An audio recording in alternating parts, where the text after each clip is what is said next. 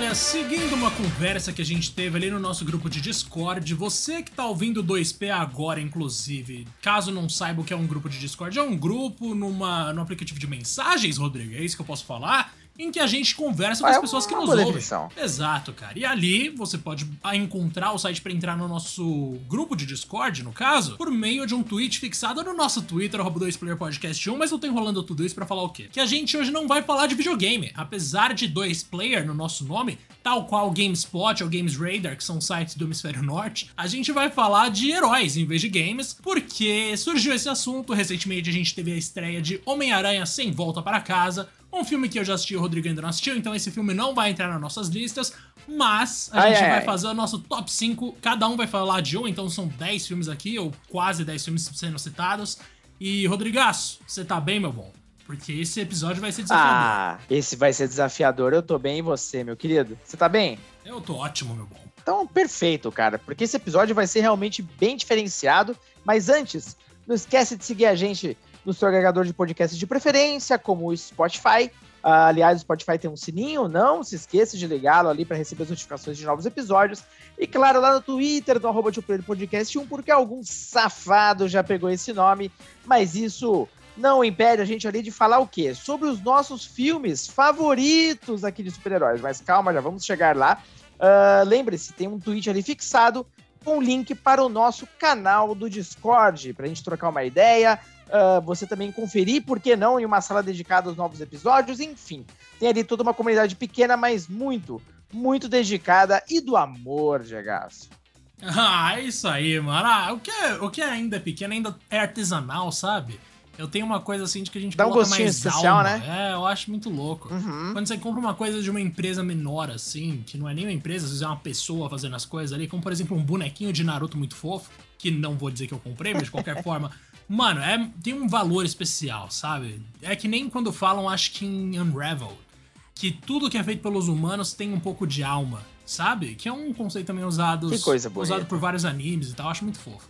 E, cara, vamos falar então dos nossos filmes favoritos. Eu vou começar aqui do de baixo pra cima. A minha lista tá ranqueada, imagino que a sua também, né, meu bom? Uhum. A, a minha, na verdade, eu sempre quebro cabeça para fazer ranking de qualidade.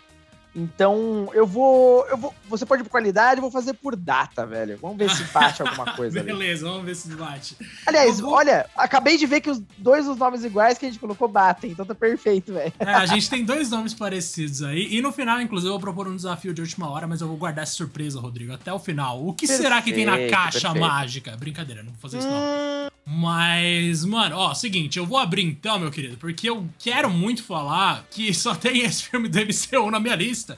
Em quinto lugar, eu vou colocar Vingadores Guerra Infinita. A gente tem aí, sei lá, mais de 20 filmes da Marvel que fazem parte do universo compartilhado ali entre os personagens. Esse realmente é o que eu acho o melhor de todos. Infelizmente, eu tive que deixar de fora um outro que talvez eu vá citar no futuro próximo. Mas Guerra Infinita me encantou, Rodrigo, por uma coisa que é até meio, meio triste. Assim como Star Wars 5 é meu episódio favorito, eu gosto de quando o mal ganha no filme, sabe? Eu acho bonito, eu acho mais Quebra a trágico. expectativa. Exato. Você gostou de Guerra Infinita, meu bom? Ou você ficou meio decepcionado? Porra, não, achei sensacional. É, é a primeira parte dos dois, e pra mim, de longe, essa primeira parte é mais interessante.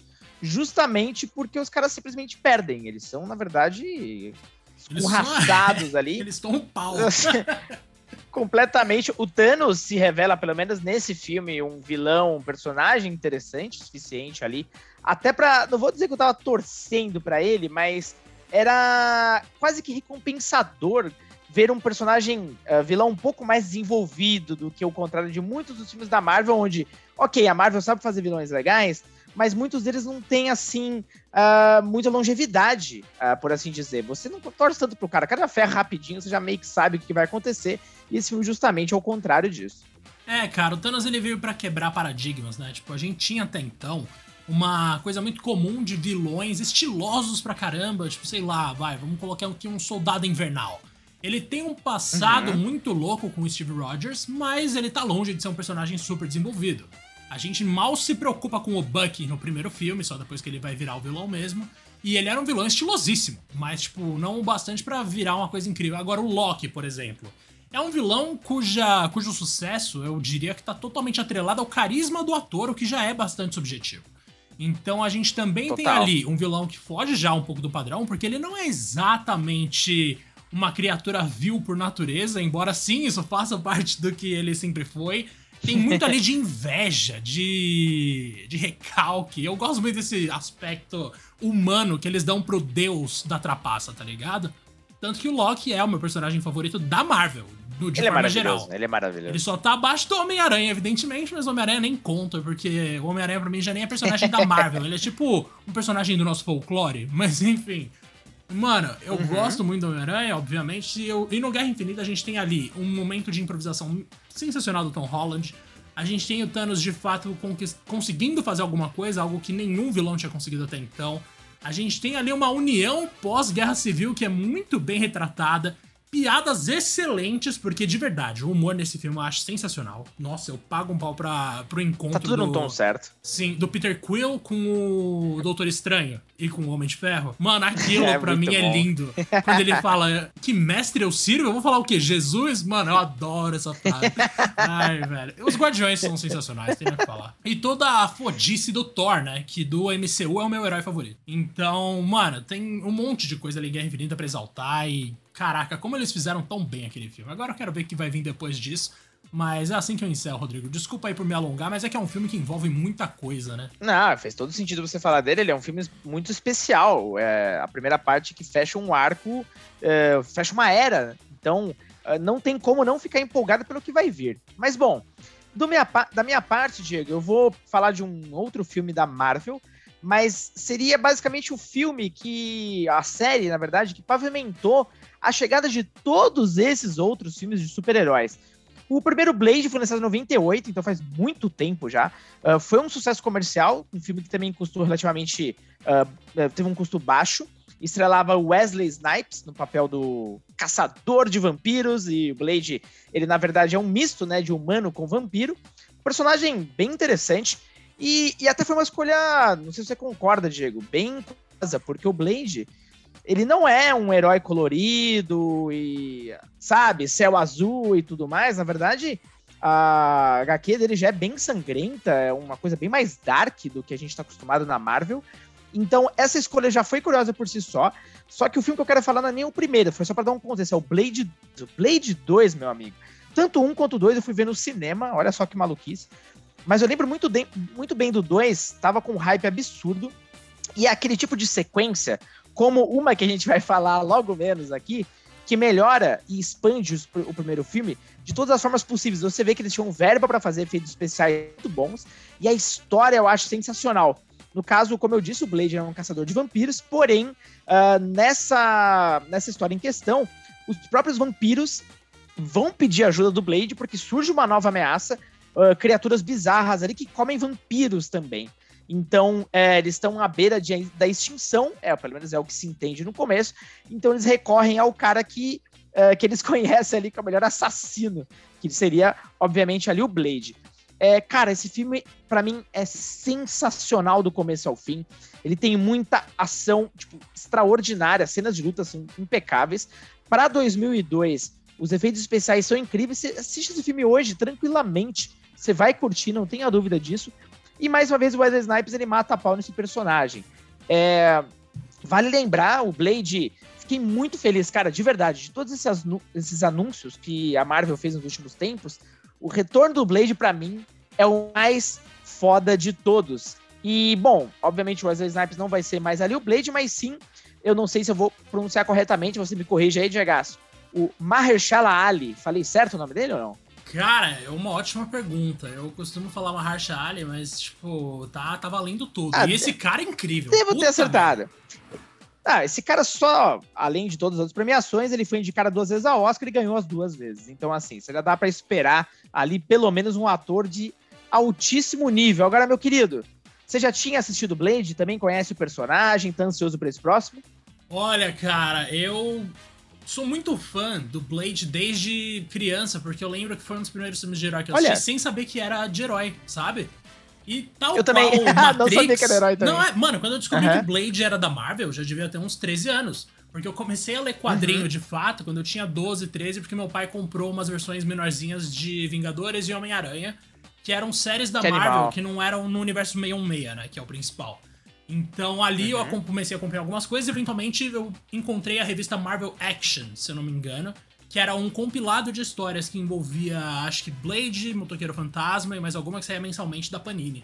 E, cara, Sensacional. ali eu comecei a acompanhar as histórias do Blade e, evidentemente, eu voltei pros filmes, mas assim, cara, por algum motivo, eu nunca mais assisti depois dos meus 16 anos, sabe?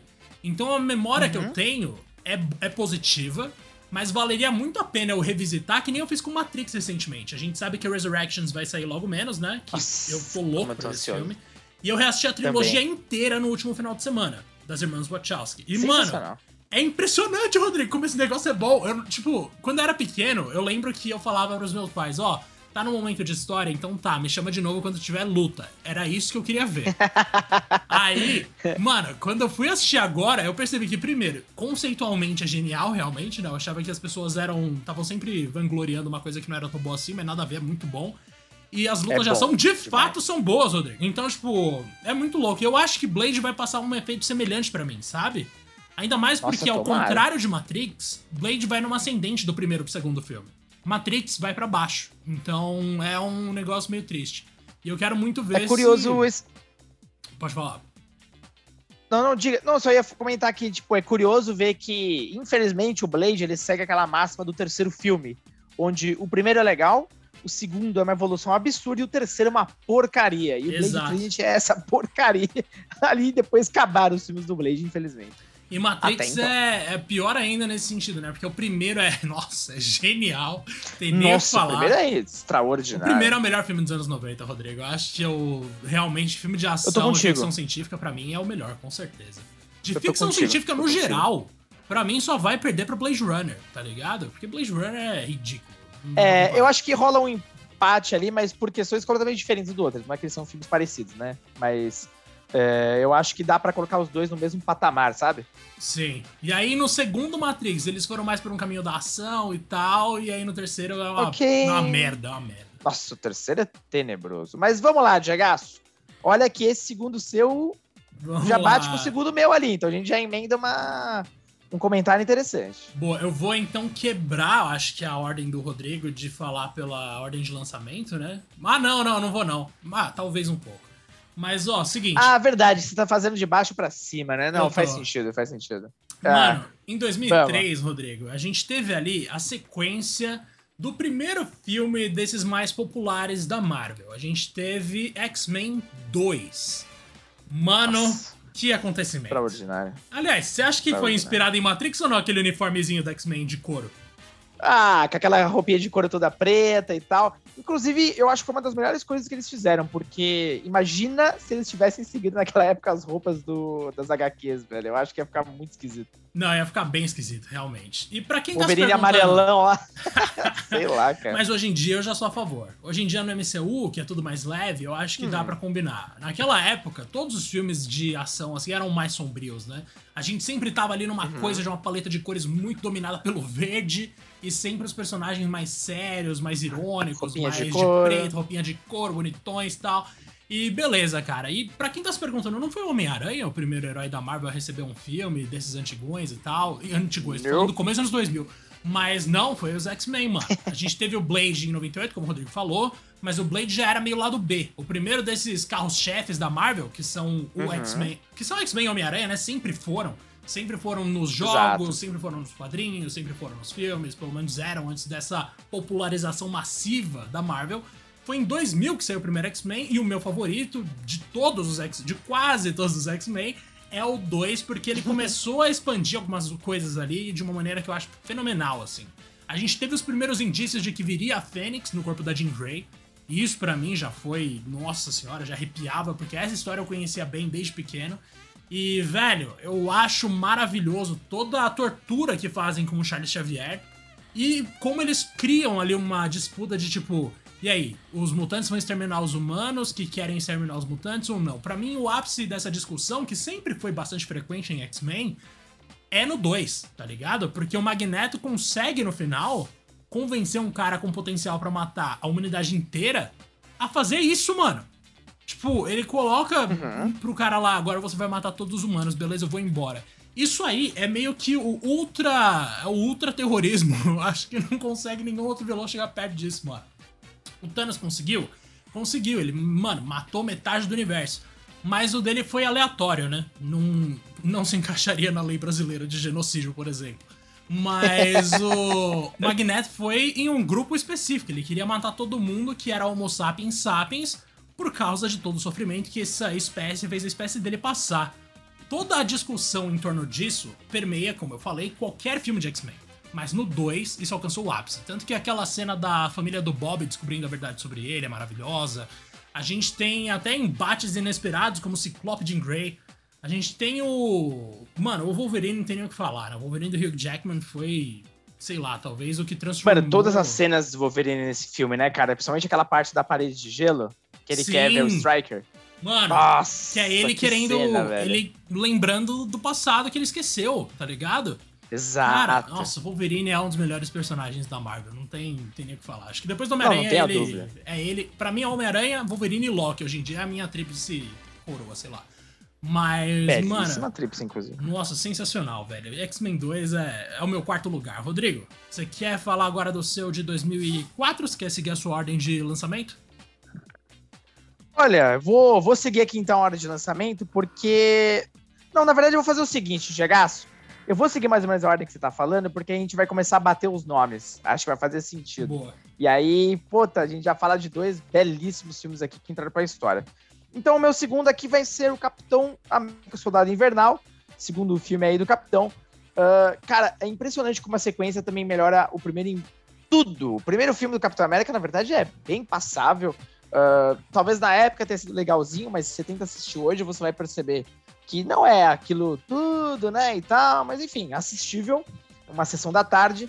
Agora, o Soldado Invernal já passa para um, um tom mais sério, mais político, uh, toca muito no relacionamento, evidentemente, ali do Capitão com o Bucky, e fala um pouco mais da história do Bucky também. E a apresentação do Bucky como vilão nesse filme, e as cenas onde ele aparece, principalmente pela primeira vez, eu acho, cara, sensacionais. E ele imprime aquele terror como um vilão, sabe? Ele parece realmente um cara que vai te arrebentar, velho, que vai matar geral, porque o maluco é imparável. Então, assim, eu acho sensacional.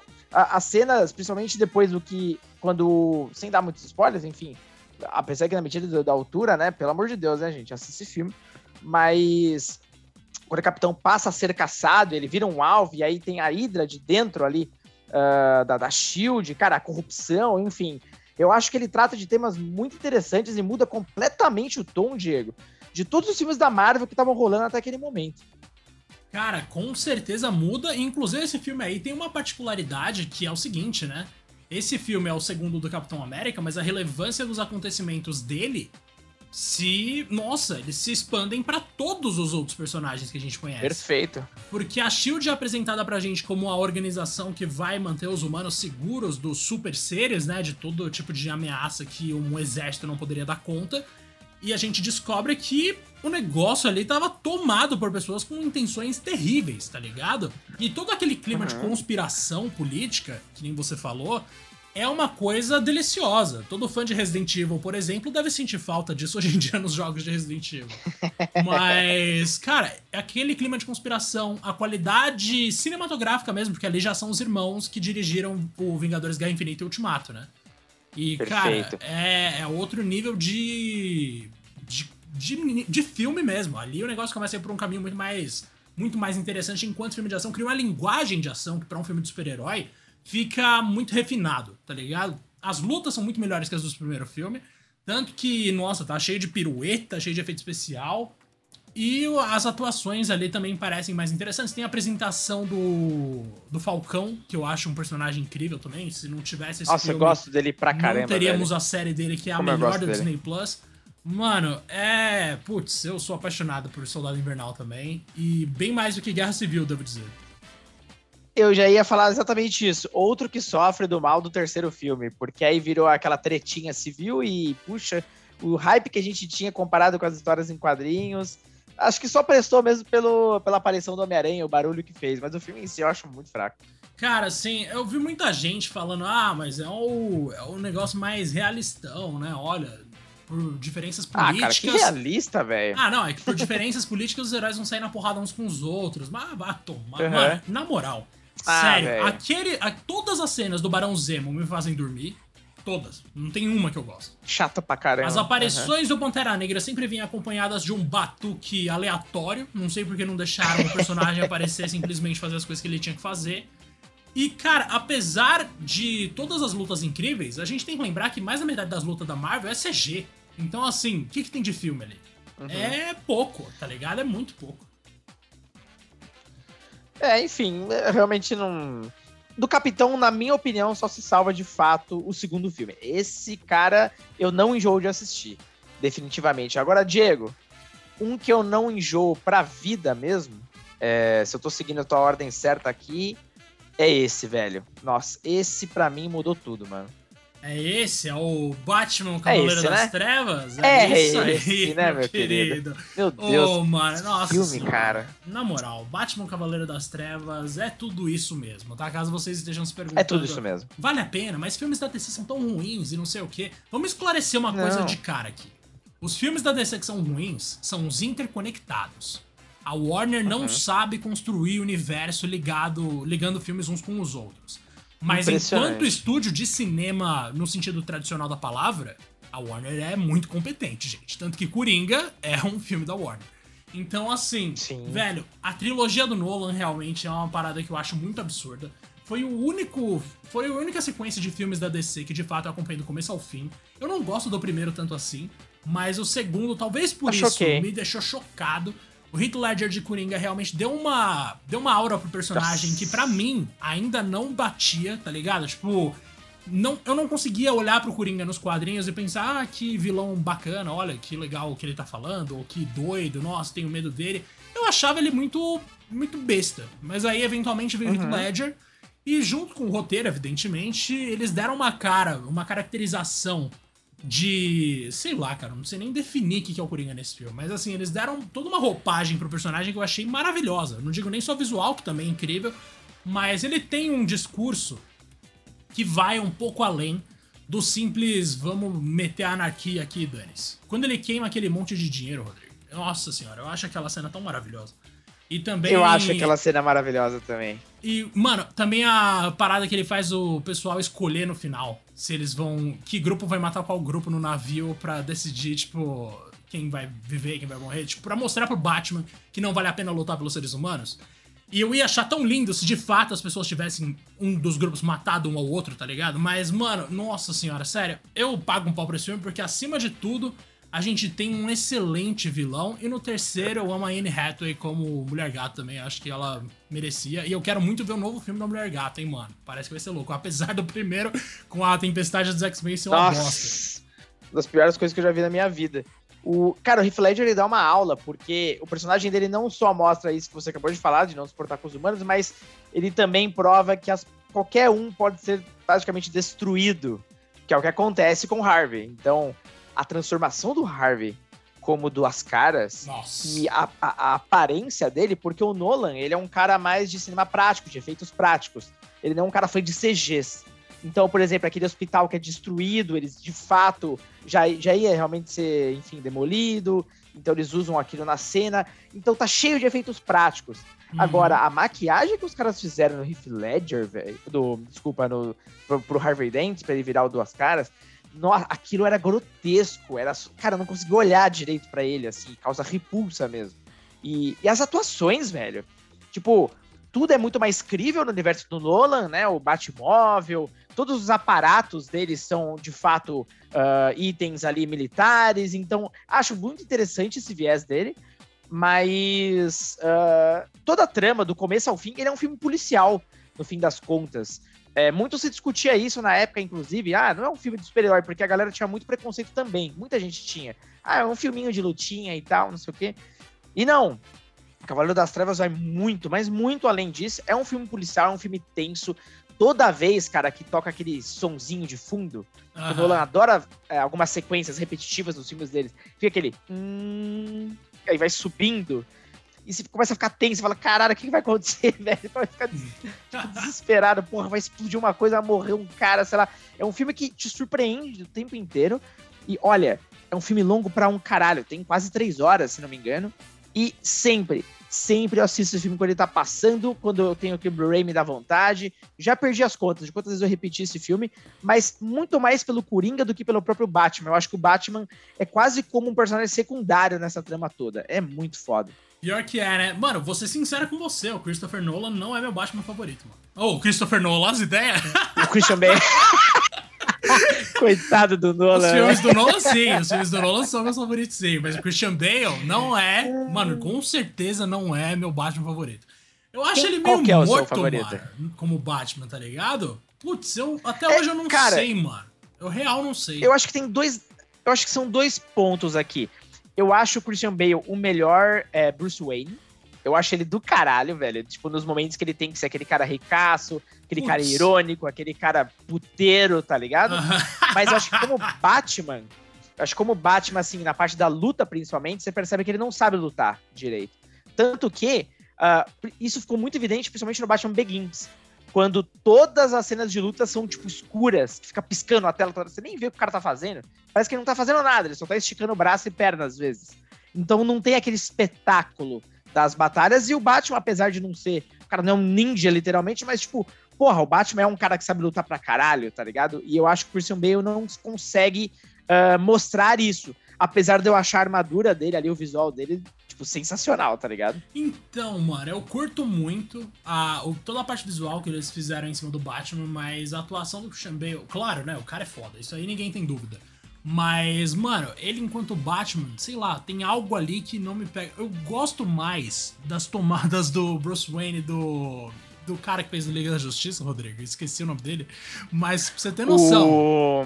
ah, Não, é, mas vai, vai seguindo, vai seguindo. Mano, é esse cara, tá ligado? Eu consigo curtir mais ele do que o Christian Bale quando ele tá falando, porque o Christian Bale eu acho ele meio O jovial. É, mano, o Ben Affleck ele já tá Ben numa Affleck, é. pegada mais diferente. O Christian Bale eu achei um cara muito descolado, talvez. Porque, não sei, Então, me incomoda, é- me incomoda. É Mas o mas, que eu nossa, curto mesmo eu- eu talvez seja o Michael Keaton. Ben Affleck. O Michael Keaton? Eu, Aham. cara, eu detesto o Ben Affleck tanto como ator, velho. que Eu não consigo. Eu acho ele uma porta, velho. Nossa, eu acho ele horrível. Mas eu tô contigo. Eu acho que Michael Keaton é uma boa opção, viu?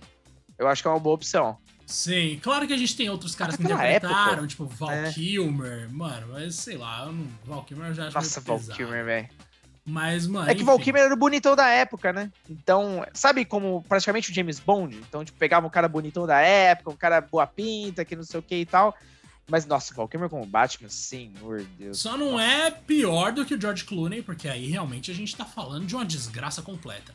Mas. É, aí já estamos apelando, né? Rodrigo, tem outra coisa aí que eu quero muito ver, que é um filme desses artísticos da Warner, não é um filme Hum. de universo conectado, que é o Robert Pattinson como Batman, mano. Eu tô muito louco pra ver esse filme. Será que. Eu ainda tô na dúvida de enxergar o Pattinson como Bruce Wayne, velho. Eu tô muito curioso pra ver de fato. Eu falei do Christian Bale, esse é outro, né? Que vai ficar mega jovial. Mas tudo bem, que é uma história de origem. É, E aparentemente É, não, é, uma versão sentido. que a gente nunca viu do Batman, né? é ele putaço.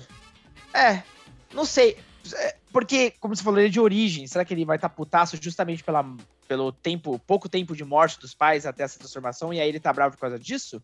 Porque eu me lembro que nos quadrinhos, assim, vai me falhar muito a memória, porque eu consumi muito mais Marvel, essa é a verdade.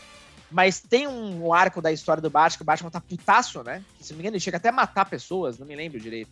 Cara, eu não faço a menor ideia, tá? Eu nunca li um quadrinho do Batman inteiro na minha vida. Fica essa revelação aí pra quem tá É, eu li só um ou outro. Não, não- realmente não era. DC pra mim era um alienígena, tá ligado? Tipo, era muito Marvel, muito Marvel. Então, as poucas histórias que eu consumi do Batman, eu fiquei apaixonado, por isso que eu queria assistir tantos filmes. E aí os filmes, putz, pra mim quebraram ali qualquer outro preconceito que eu tinha. Mas realmente não sei, cara. Tô- O Pattinson é um excelente ator, mas ainda não enxergo ele como Batman, tá ligado? Não consigo, mano. Vamos ver se vai dar certo esse negócio aí, mas sei lá, cara. O, pra deixar claro, né? O Batman tá aqui na minha lista em terceiro lugar e entrou na lista do Rodrigo, que não é ranqueada, foi um filme lançado em 2008. Agora, Rodrigo, acho que você pode puxar o próximo, porque a gente não passou ainda pelo X-Men do senhor, né? Exatamente, mas vamos pro nosso queridíssimo Homem-Aranha 2. O Homem-Aranha 2, evidentemente, aí da primeira trilogia com o nosso queridíssimo Tobey Maguire. E esse filme que, cara, como, como introduzir?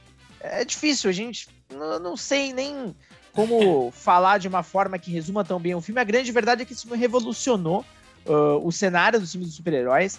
É impressionante. Eu me lembro até hoje, cara, não só o primeiro Homem-Aranha, mas como o segundo. Eu saí da, da sala, fui, já comprei um ingresso para um outro horário, esperei assistir de novo, tá ligado? em sequência, velho. Eu sou muito apaixonado pelo Homem-Aranha, é o herói da minha vida, é o herói que eu consumi quando era criança, adolescente, enfim, cresci com esse personagem. Então, ver o Homem-Aranha num filme de alto orçamento, decente, e que com aquele que para mim é o melhor Peter Parker de todos até então, que é o Tobey Maguire, é, eu fiquei muito emocionado, cara. Alguns personagens não são tão bem representados assim, a gente tava até falando da Mary Jane, por exemplo, mas, enfim, Homem-Aranha 2, do começo ao fim, é perfeito, cara. Desde o vilão, a escolha do Molina como Octopus, para mim, é perfeita. Uh, o arco do Peter de, uh, cara, ter ali perdas e sofrer pra Cara, ele sofre pra caralho nesse filme. Pra mim, é aquela sequência absurda dele, mano, tomando topa na cara, da Mary casando com o outro. Coitado, velho. Puta sequência. Tipo, você vê o lado é, miserável do Peter nesse filme, tá ligado? E você vê altos e baixos ali dele no mesmo. Mesma aventura, tanto que ele chega até a perder temporariamente os poderes. Então, mas assim, cara, os efeitos especiais, é... Nossa, as lutas, tá ligado? A icônica cena do trem, que também é maravilhosa, a galera vendo ele falando, não vamos contar para ninguém. Nossa, Aquela sim. cena engraçada pra caralho. Mas, tipo, enfim, side pieces que foram tão históricos que até hoje a galera uh, tenta repetir nos jogos, a própria cena do trem, uh, você vê ela sendo representada ali, por exemplo, a, no, no, no no, nos mais recentes. Uhum. É, nos mais recentes, quando ele segura o navio, tá ligado? É uma clara referência à, àquela cena do, do trem lá, enfim. É, eu acho esse filme perfeito, cara. Tipo, eu não consigo apontar um defeito, Diego. Eu acho uma sacanagem quem quiser apontar um defeito nesse filme. Olha, Rodrigo, eu sou contra apontar defeitos de Homem-Aranha 2, porque é o meu segundo filme favorito de herói de todos os tempos. Esse é mais um que a gente compartilha. E, uhum. mano, Homem-Aranha 2, assim. Lembra do Bullet Time de Matrix, que a uhum. gente já citou aqui? Foi uma coisa revolucionária. Todo mundo queria aplicar isso, seja em jogo, seja em filme. E eventualmente chegou o dia em que a gente teve um filme decente de um herói conhecido pela agilidade. Então, pro Homem-Aranha, não é nenhuma questão de ele tá vendo as coisas em câmera lenta porque ele é o escolhido, não, é simplesmente um dos poderes dele.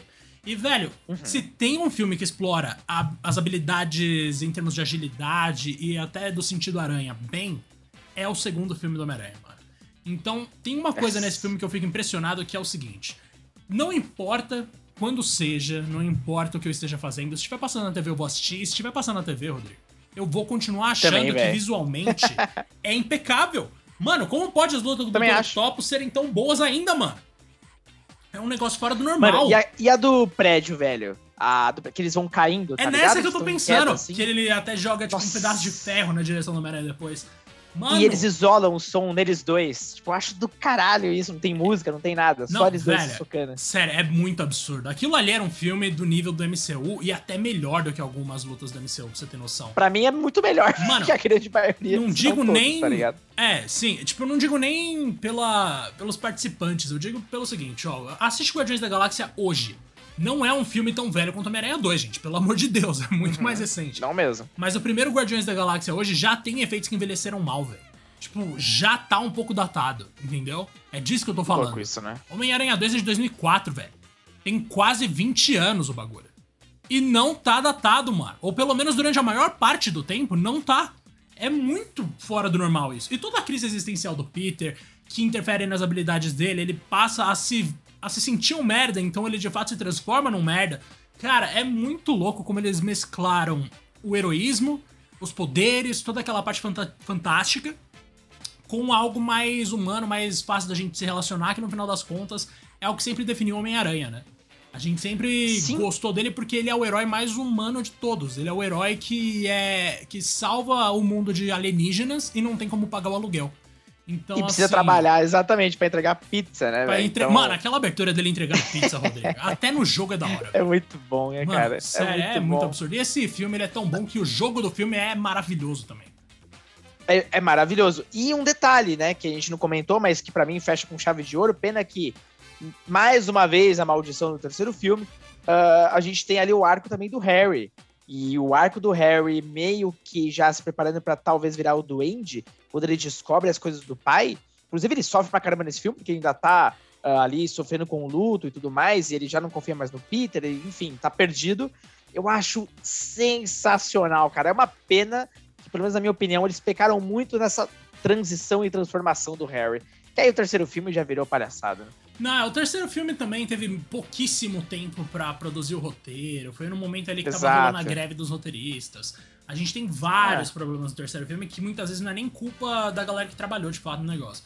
Mas o Sim. fato é que o 2 uhum. é de um brilho, assim, inacreditável. E aquela era a minha tia May favorita, era o meu Peter favorito. Sim. Era tudo. Cara, ela é a tia May, velho. Mano, o ela é. Par... O nosso tio Ben é o tio Ben, tá ligado? É tipo.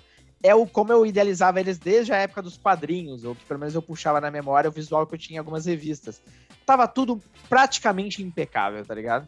Não, mano, aquilo ali é maravilhoso e tem tanta cena icônica, velho. É a cena do slow motion quando o Dr. Octopus joga o táxi pra cima do Peter e da Mary Jane é maravilhosa, Rodrigo. Nossa, a cena velho, do Harry tirando a máscara do Homem-Aranha é maravilhosa também. A cena do Molina finalmente desistindo e se afogando junto com as máquinas dele é incrível. O Homem-Aranha segurando a parede e conversando com a Mary Jane é incrível. Assim, tem tantas tomadas bonitas, tem tantos conceitos bem aproveitados, tem tantas lutas decentes. O Homem-Aranha 2 é, é maravilhoso. É maravilhoso. E olha, maravilhoso também é o filme que você colocou em primeiro lugar aí, que, cara, é muito acima do normal, meu amigo. Como você definiria esse filme, hein, cara? Porque ele ah. foge completamente Uh, muitos do que a gente falou aqui fogem muito do padrão um do outro, mas esse especificamente Foge tá muito tudo. além. Sim, uhum, é muito, Tá muito, muito além. Mano, você não vai falar de Dias de um Futuro Esquecido mesmo, né, Rodrigo? Porque eu tava pensando em falar disso antes Vou de falar por desse. último.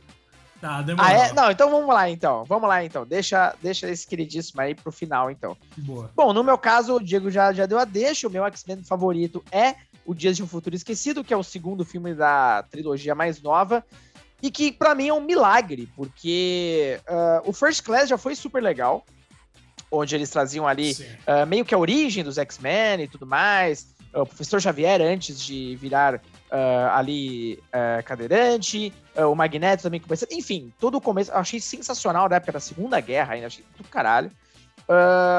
já esse, meu, ele faz a união, e é uma história que já rolou nos quadrinhos, enfim, dos dois universos. Eles trazem os atores da primeira trilogia com a segunda trilogia. Cara, quais eram as chances desse filme ser um completo desastre? Todas. Mas esse filme é perfeito, mano. Então, basicamente, uh, a gente tem a história ali dos Sentinelas, que para mim é o arco mais da hora dos X-Men. Nossa, E que inclusive certeza. tá naquele desenho clássico, manja, que eu sempre falo pra você que tá no Disney Plus. Aham. Que eles também têm o arco ali do- dos sentinelas, e basicamente os sentinelas são máquinas criadas para identificar e matar ali os, os mutantes. Então eles têm que voltar no tempo até o período onde eles estavam para ser produzidos e evitar que eles existam, enfim. Só que ali eles estão à beira, cara, da morte. Eles conseguem um local ali, uma base que temporariamente serve como uma transição pro Logan voltar pro passado. Então é muito animal, cara, o papel do Hugh Jackman nesse filme. Ele é sensacional para variar. E ele vai tentar convencer ali os X-Men daquele, daquele período de que tudo aquilo estava para acontecer. Enfim, não vou falar muito mais, porque, cara, a história desse filme, Diego, eu, eu, eu sou apaixonado por esse filme, mano. Eu, eu vejo esse filme toda hora também, já perdi a conta de quantas vezes. Não, mano, esse filme é. Puta, como você falou, é um daqueles perfeitos. Rodrigo, sabe qual foi a primeira coisa que eu comprei no meu PS4? A primeira coisa que eu comprei, É. independente de jogo ou filme, foi X-Men É. Dias de um Futuro Esquecido, uma versão Sério? pra eu assistir aqui, porque eu não conseguia mais não assistir aquele filme. Inclusive no avião, sempre velho. que tinha, eu assistia na ida e na volta. Eu Mano, também, Sério, também. o Sempre começo de Dias de um Futuro Esquecido já é um soco na cara. Porque a gente sabe que X-Men é a coisa mais. É o grupo de heróis mais político que existe na Marvel, se não na Marvel e na DC. Porque Com certeza, é cheio de debates importantíssimos e tal, sobre Sempre racismo foi, principalmente. E, cara, a abertura de Dias de um Futuro Esquecido é extremamente pesada, né? Porque a gente vê que acabou. Exterminaram os mutantes, mano. Sobraram Uhum. oito gato pingado ali, que é o que tem. E o resto já era, velho. Tanto que você vê ali no. Logo na abertura também, uma criança investigando as coisas, né? E aí ela encontra só o símbolozinho do X do uniforme de couro dos X-Men. Mano, aquilo me arrepia de uma forma, velho. E aí entra aquela sequência de ação maravilhosa com a Blink sendo a, a meio que a pivô da coisa toda. E a Blink é uma heroína extremamente desconhecida, tipo, pro grande público. E ali, mano, a mina tá sensacional, velho. Sério, a Blink virou uma das minhas personagens favoritas dos X-Men depois daquele filme. Ainda tem a Lince Negra que eu acho sensacional também. E o Bob usando todos os poderes dele finalmente. O Colossus, mano, saindo na porrada com os bichos de igual pra igual quase. Nossa, o Colossus é animal, velho. Tipo, cara, aquela porradaria do começo contra os sentinelas é, e o Colosso ali e tal, porra, é triste pra caramba, inclusive, porque eles não têm a mínima chance. Não, eles morrem Mas todos. no- aquela sequência ali, é, eles morrem todos. Aquela sequência é sensacional, cara. Mas sabe uma das coisas mais legais que eu acho? É quando o, o Wolverine volta no tempo. Então ele encontra o professor Xavier e ele tá completamente desolado, depressivo, e ele não acredita em mais nada. É, o Fera tá ali junto também, né? Eles estão vivendo juntos ali na, na mansão, só eles dois, inclusive. Então a gente vê um cara completamente assim, diferente do que a gente tem a visão do, do professor Xavier, ainda num estado, cara, completamente de desistência pura. E, o, e obviamente o Wolverine tem aquela paciência maravilhosa e tem que convencer o cara de tudo que vai acontecer. Acho muito sensacional. Não, e essa, Rodrigo, esse filme tem um milagre, né, mano? Que é a conversa de dois personagens, de duas versões diferentes do mesmo personagem funcionando. A Nossa, gente é tem maravilhoso, o é Xavier do maravilhoso. presente interagindo com o Xavier do passado. E é uma Nossa. conversa emocionante pra caramba, velho. Não é uma conversa, tipo, brega, tá ligado? Não, é um negócio muito bonito de assistir. É uma coisa que te convence de que aquilo ali fez sentido. É, mano, é, Dia de um Futuro Esquecido é outro nível, assim. É muito louco, mano. Os filmes de X-Men, na Não, real, não no sei qual é a geral... bruxaria. É, É. nem eu, mas os filmes de X-Men no geral, assim, pra mim, pelo menos, quando eles são bem feitos, eles são muito melhores que os outros. Todos os outros. Muito. É, o X-Men tem muito recurso pra contar histórias e personagens tão diversos que não tem nenhum outro universo. E eu só ia falar que, como o Patrick Stewart mostra que, cara, o cara envelhece, né, velho? Porque eu não, não sei agora de cabeça a diferença de tempo de, do primeiro filme lá atrás pra esse. Mas o cara tá inteiraço, velho. Tá, tá igualzinho, mano. Ah, são Como pode 14 isso, anos, cara? né? 14 anos de São diferença. 14 anos, velho. O cara tá inteiraço, hein? Parabéns, mano. Não, tá sensacional. Sério, X-Men, Dia de um Futuro Esquecido. Eu sei que tem muita gente que torce o nariz, mas é maravilhoso. E novamente, Michael Fassbender como Magneto também, entregando tudo que a gente quer. Velho, Sim, que nossa, coisa Magneto. incrível. Pena que Meu essa é mais uma trilogia cujo terceiro filme é um lixo, que é aquele filme do Apocalipse. Cara, de todos esses, esse pra mim é o mais inacreditável, porque o Apocalipse é, é talvez o pior, um dos piores, eu conseguiria colocar fácil no ranking ali, de 10 dos piores filmes de super-heróis que eu já vi na minha vida. Esse eu fui no cinema no dia 1, comprei na pré-estreia, eu tava. Cara, depois do Dias do Futuro Esquecido, você não tem como não ficar é, hypado. Mas, meu Deus, eles destruíram, cara, tudo que foi montado, tá ligado? E o Apocalipse é uma piada, é uma piada. Ele é um cosplayer, é um cospobre lá, é, fazendo papel nas pirâmides. lá. É o Nossa, vilão pelo amor roxo dos Power Rangers, né, mano? Prefiro dos Power Rangers, mano. Ai, mano, pelo menos Power Rangers era sincero. E ainda depois eles fizeram um quarto filme que era o da Fênix Negra, que é outro lixo. Então, assim. Nossa, esse eu assisti avião. Meu Deus, eu não mano, consegui terminar, não, velho. É muito não ruim. dá, é muito ruim, é muito ruim. Eu fui ver no cinema na cabine de imprensa, Rodrigo. Eu queria chorar. Mas. Ah, pelo menos mano, ainda foi de grátis. Ah, de foi- grátis. é, pelo menos foi grátis, exato. Mas, mano, é muito triste isso. Porque a gente teve um ápice absurdo e aí depois duas. Nossa, duas desgraças, uma sequência da outra. Mas, ali em 2017, mano. Hum, Nossa, ali a gente teve pra mim o que é de fato o melhor filme de super-herói de todos os tempos, porque é mais do que um filme de super-herói, né? Eu sei lá o que é aquilo. É um filme de drama real, assim. É um filme. Nossa, foi indicado até Oscar de melhor roteiro adaptado. Então, assim. Estamos falando de Logan, né? Obviamente. Estamos falando de Logan de 2017, protagonizado pelo Hugh Jackman, é o último protagonizado por ele. E um filme em que tudo deu errado, todo mundo morreu, só sobrou o Wolverine e o Professor Xavier, praticamente. Então, mano, dentro desse contexto, em que o Wolverine tá cuidando do Xavier, porque ele é meio que a única pessoa que consegue chegar perto do Xavier, que agora tá com um tumor no cérebro, e esse tumor faz com que qualquer pensamento, tipo, qualquer crise dele afeta a cabeça de todo mundo que tá perto. Aquelas cenas, Rodrigo, do Xavier perdendo o controle e matando todo mundo que tá perto dele, e aí o Nossa, Wolverine e a pesado, Laura velho. tendo que chegar perto pra acalmar o cara. Mano, aquilo é muito louco. E foi o filme que é introduziu a Daphne King pro mundo, né? Que viria a fazer His Dark Materials depois. E ela é, é uma atriz mirim incrível, nossa senhora. Esse filme, ela é impecável. Cara, é muito louco, porque esse filme, ele... É como a gente falou, ele é completamente diferente desses outros que a gente tá falando. É um filme de drama, super dramático, super pesado. E que, felizmente, respeita a obra original, né? Ele respeita... Uh, não, não... Como vou dizer assim? Ele não amacia nada, né, velho? Pelo contrário. que tem de morte nesse filme, meu Deus do céu, sangue sanguinária pra cacete. Acho que até então até meio que tinha uh, surpreendido o público geral ali da Marvel, porque não tinha tido nada tão sangrento até então. Nossa, não, de errado. jeito nenhum. Cara, oh, o, a Laura, oh, uma criança é perfurada por uma lança, Rodrigo. Nunca tinha rolado isso na Marvel. então. tipo, oh, eu adoro a cena da Laura, porque mostra que ela também é forte pra caralho, tá ligado? Mano, Super os caras é. tá com um bagulho que atravessa a menina, mas tipo, um negócio enorme atravessa ela, velho. E aí depois ela vai pra cima dos malucos com garra na mão e no pé. Mano, na boa, velho. A, a Laura é muito da hora. Pena que nos quadrinhos eu nunca fui com a cara da personagem, então eu não conheço muito da história dela, mas nossa senhora, ela junto com o Hugh Jackman ficou incrível e trouxeram de volta um clássico de X-Men 1, que é o Hugh Jackman lutando contra ele mesmo. No final das nossa, contas, é esse uhum. embate é maravilhoso. E esse embate também é simbólico pra caramba, porque mostra que o Wolverine de hoje já não é tão forte quanto o Wolverine de antes. Porque o de antes talvez aguentasse sair na porrada com aquele ali mas o atual já não tem mais os mesmos recursos, né? E, velho, tá não podia existir um encerramento melhor pro personagem que ficou tão gravado na memória das pessoas como Hugh Jackman do que Logan. E aquele final é quando a. Nossa, quando ele é enterrado ali e a Laura transforma a cruz num X. É nossa. bobo, mas nossa, é lindo. Meu Deus, eu adoro aquilo. Não, é bom. É lindo. Eu tava até vendo alguns números do Logan. Ele é um dos filmes com a classificação dele que mais uh, fizeram grana na história. Olha só que louco.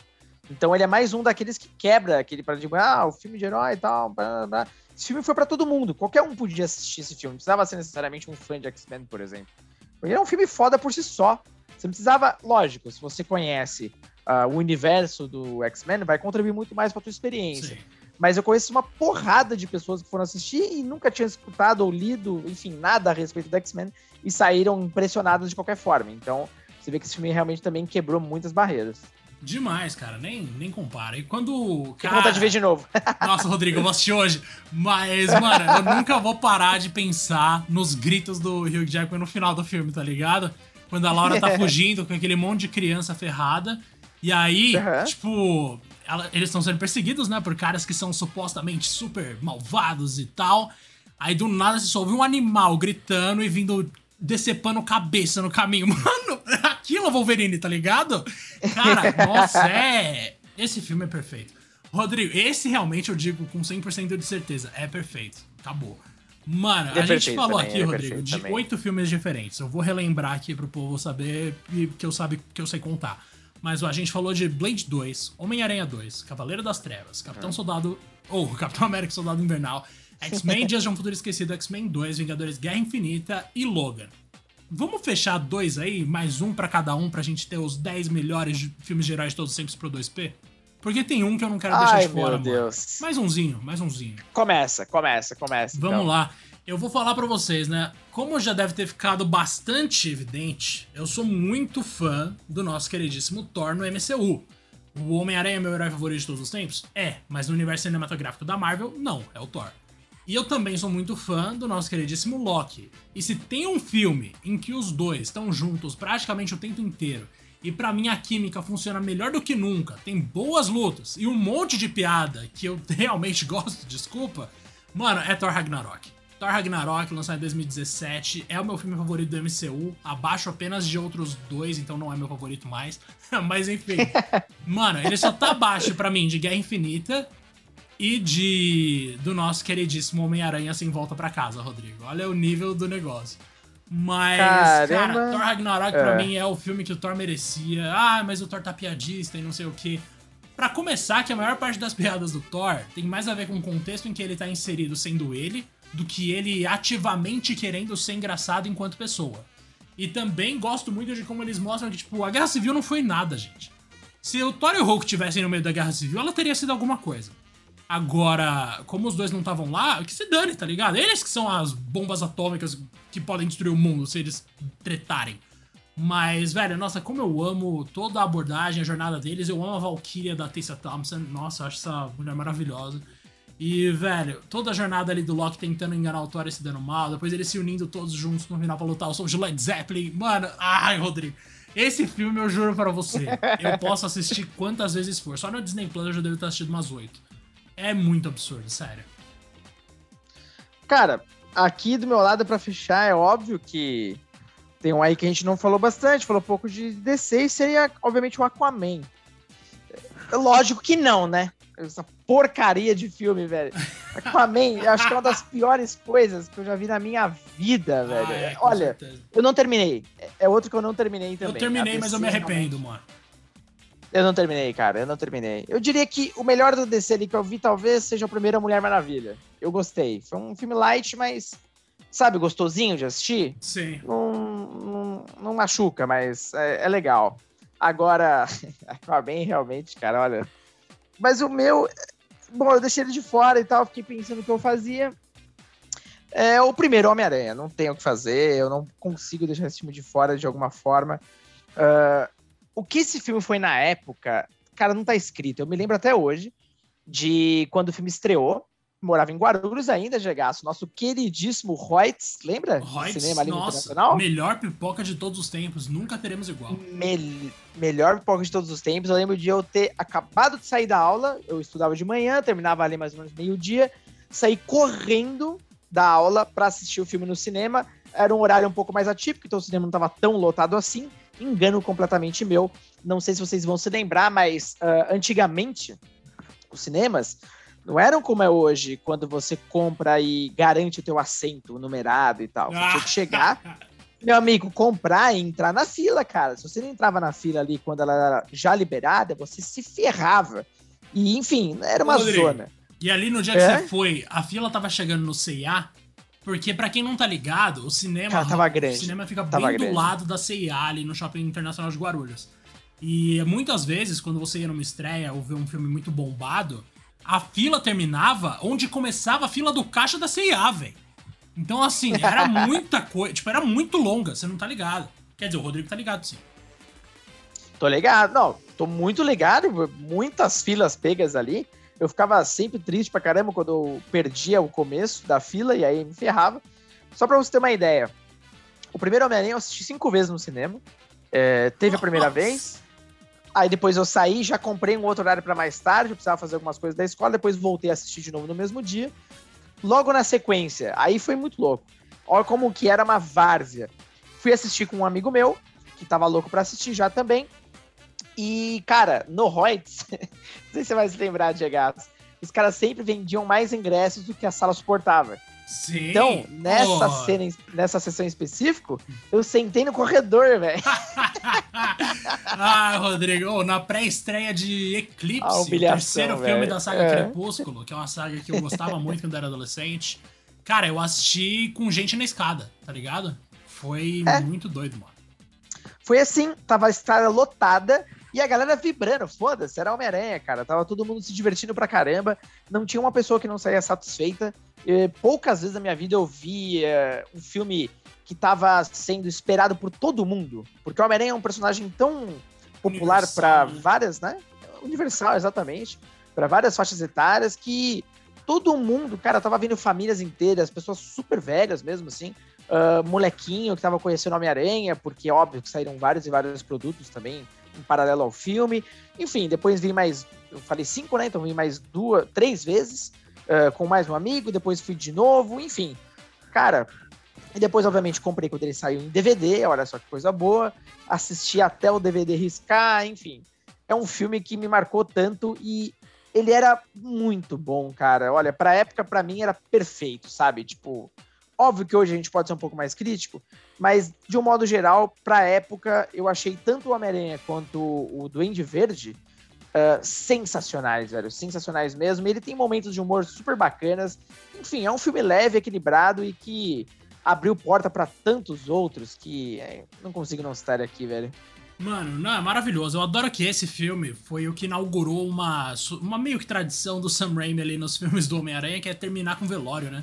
Tipo, no final do primeiro tem um funeral, no final do segundo tem um Olha, funeral. muita gente, tá louco. No terceiro, infelizmente, não tem, tanto que é o pior filme, mas basicamente ali é. O Homem-Aranha ele sofre, né? Acima de qualquer coisa, ele é isso, ele é um sofredor. Talvez o grande herói do nosso podcast aqui, como vocês já devem ter notado, é o Homem-Aranha. Qualquer coisa que envolve ele mexe muito mais com paixões minhas e do Rodrigo. Embora, tecnicamente, não, não eu seja muito mais fã do universo de X-Men. Porque puta que pariu, o que, que é aquilo? Não, Mas, é que mano, é maravilhosa. E, e só duas coisas, Diego, só pra complementar um pouco essa historinha, e aí já termino. Cara, eu lembro muito bem, beleza, saiu o primeiro Homem-Aranha, e aí eles estavam produzindo o filme do Hulk, em Ah. sequência. Você já viu ali que, pô, ia começar a vir um atrás do outro. Eles fizeram um hype tão grande no Hulk, porque a tecnologia do Homem-Aranha em si, ela, obviamente, pra época, ela foi muito elogiada, e aí eles pintavam que o Hulk ia ter uma tecnologia 3D nunca antes vista, que o Homem-Aranha ia parecer uma coisinha de criança e tudo mais. Evidentemente, eu fui assistir o Hulk também, eh, porque é um personagem que, embora eu não seja super fã, eu, eu acho da hora e tal. Fiquei curioso pra ver um filme só dele. Nossa, esse filme, obviamente, foi tenebroso, ele foi caro pra um cacete e nem de longe lucrou o que deveria lucrar. E pouco tempo depois, Gegaça, não sei se você se lembra, tivemos o nosso queridíssimo Demolidor, cara, com Ben Affleck. Outro lixo. Meu Deus. Só que, cara, olha só que louco. Eu amava esse filme. Eu não sei porquê. Primeiro, bom, eu gosto muito do Demolidor, sempre gostei. Acho, acho ele, tipo, um personagem interessantíssimo. eh, não só por ele ser cego, mas pelos poderes, as limitações. Cara, todo o universo em volta dele, acho da hora. E também se conecta com a Homem-Aranha, então acho que também já é um motivo pra gostar dele. Mas eu adorava esse filme, mas Nossa, depois mano. de um tempo óbvio, eu fui olhar para o que ele é de fato e já começa pelo Ben Affleck, que é uma porta, coitado, né, do nosso queridíssimo Demolidor ser aí representado por ele. Eh, Você vê o nível da série, por exemplo, perto do que era o Ben Affleck. E depois a transformação da Electra, né, meu querido? Tocando Evanescence, não tem como Toca- esquecer, né? E esse aí nem era montagem de fã no YouTube, era o filme mesmo, mano. Isso que é o mais chocante. Era de fato o filme rolando com Exato. isso, tá ligado? Mas é. Nossa, Antes o Demolidor. digitarem, é verdade. Cara, o Demolidor, quando ele surgiu, eu queria gostar, então eu me obrigava a assistir o filme, porque eu queria ser diferente. Eu não queria só gostar de Homem-Aranha, eu queria gostar de Demolidor. Sabe qual foi a minha primeira senha no Orkut, Rodrigo? Daredevil. Por É. causa desse filme. Olha aí, Wake Me Up Inside, meu amigo. Mano, Já tava mas esse filme é, é uma bosta. Tanto que quando veio a série da Netflix do Demolidor, Nossa. aquilo deu um banho. Mas assim, tipo, mano, esquece o filme, tá ligado? O Charlie Cox, velho, ele nasceu pra ser o Demolidor. É só isso que eu vou falar. Tipo, Ele nasceu pra ser o Mano, na moral, Não, aquele e- cara tem que fazer assim, resto da vida. essa série mostrou quanto tempo a gente foi maltratado, tá ligado? Tipo, cara, a gente teve que engolir tanta coisa, mano, tanta porcaria nesse meio do caminho. E é engraçado que, curiosamente ou não, de tudo que a gente falou até aqui agora, o único que ainda não conseguiu emplacar um filme de sucesso é o Hulk, né, velho? Porque a gente teve aquele segundo filme com o Edward Norton, que, porra, tinha um puta potencial. Dizem que o Norton é um baita de um cuzão, mas, tipo, pelo menos como ator, porra, os papéis dele eu acho do caralho. Mas, porra, puta filme chato, esquisito, tá ligado? Eu acho que a Marvel não sabe fazer filme do Hulk, não, mano. Não, Ou mano, o roteiro é ruim, né? o Sei lá. di- o- a direção é ruim, tudo naquele filme tá errado. Mas quando a gente pensa na dualidade do Hulk, do cara que supostamente não perde nenhuma briga e tem que evitar brigar exatamente por isso, e ali Legal, a né? gente tem duas personalidades totalmente opostas, presas dentro de um corpo, é óbvio que dá pra fazer um filme com isso. Se os caras não souberam fazer é porque não acharam a pessoa certa, mas que dá pra acertar, dá. Mano, isso aí não precisa ter dúvida. O Hulk contra o mundo é um dos meus crossovers favoritos dos quadrinhos, velho. Tipo, de longe. E se eles não acertaram nos filmes do Hulk, talvez porque é uma criatura que não, que não fala de um jeito coerente, é uma criatura perigosa também para os seres humanos, mano, talvez eles acertem num filme do Sentinela.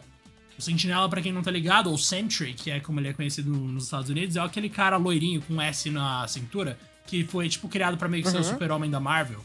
E ele também tem esse mesmo, poder, esse mesmo problema de dualidade, mas assim, tem a versão herói, que tem poderes, o Bruce Banner não tem poderes, né? Então tem essa diferença. E o Sentinela bonzinho consegue lutar contra os vilões, e quando ele se transforma no vácuo, ele vira o vilão. Mano, dá- tem tantas histórias boas dentro dessa ideia de dualidade dentro de um mesmo corpo, assim, que já existem na Marvel, que é chocante mesmo que o Hulk, eles caguem tanto. Eu espero que no Sentinela eles acertem e aí eles se sintam inspirados a tentar com o Hulk de novo. Vamos ver o nosso gigante Esmeralda. Bom, Jogaço, acho que é isso, hein? Tem muito filme que poderia entrar também aqui e tal, mas eu acho que a gente cobriu pelo menos os principais, velho. Se alguém aqui não consumia tanto filme de herói ainda e tava em busca de pelo menos um guia ou algo do tipo, meu amigo, se você começar por esses aqui, olha, você vai curtir. Hein? Sucesso absoluto. A gente nem falou de Homem de Ferro 1, por exemplo. A gente não falou de. Que é um baita filme também, é legal um pra caramba. baita filme, é bem legal. O 2 e o 3 são um lixo, mas o 1 eu ainda gosto bastante. É, exatamente. A gente não falou do primeiro exatamente. Vingadores, olha, que inaugurou esse lance de Vingadores. Ah, o Rodrigo é tanta que coisa. Que é bom pra caramba. Que, mano, pelo amor de Deus. O primeiro X-Men também é maravilhoso. Assim é. Não, o primeiro X-Men é do caralho. Não, não enjoo dele. Inclusive, ó, estamos gravando ele a, exatamente às 8h10 do dia 16. Vou ver se hoje, 16 de dezembro, eu vou ver se hoje eu consigo assistir o Homem-Aranha sem volta para casa pra gente depois bater um papo sobre ele. Mano, faça isso, porque eu juro pra você, Rodrigo, você não vai se arrepender. Nossa, cara. Ai, ah! meu Deus do céu. A gente precisa falar disso, mano. A gente precisa falar disso no episódio. Ai, meu bom, antes que eu solte spoilers, eu vou me despedir e muito obrigado pela companhia mais uma vez, meu querido. Valeu, meu lindo. Eu que agradeço, galera. Espero que vocês tenham gostado e nos vemos no próximo episódio. Até lá.